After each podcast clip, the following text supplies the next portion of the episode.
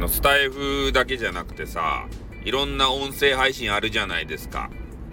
あれってね、やっぱり絵師さんっていう人って、絵師さんに、えー、きちんと依頼してね、あの、トップ画っていうんですか？あれを作ってもらった方が、なんか知らんけど、あの、信頼度っていうか信用度っていうかさ、そういうの上がりそうですよね。うん。だから結構ね、絵師さんも儲かってるんじゃないかなと思うんですよ。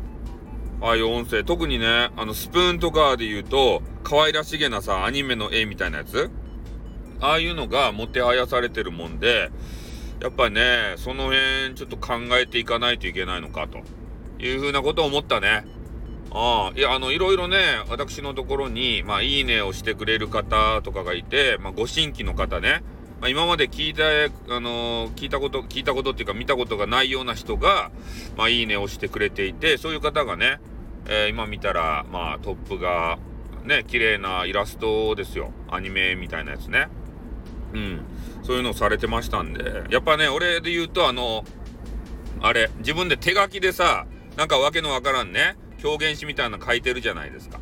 ああいうのもね、ちょっと人気がない秘訣かな。人気がない秘訣っておかしいですね。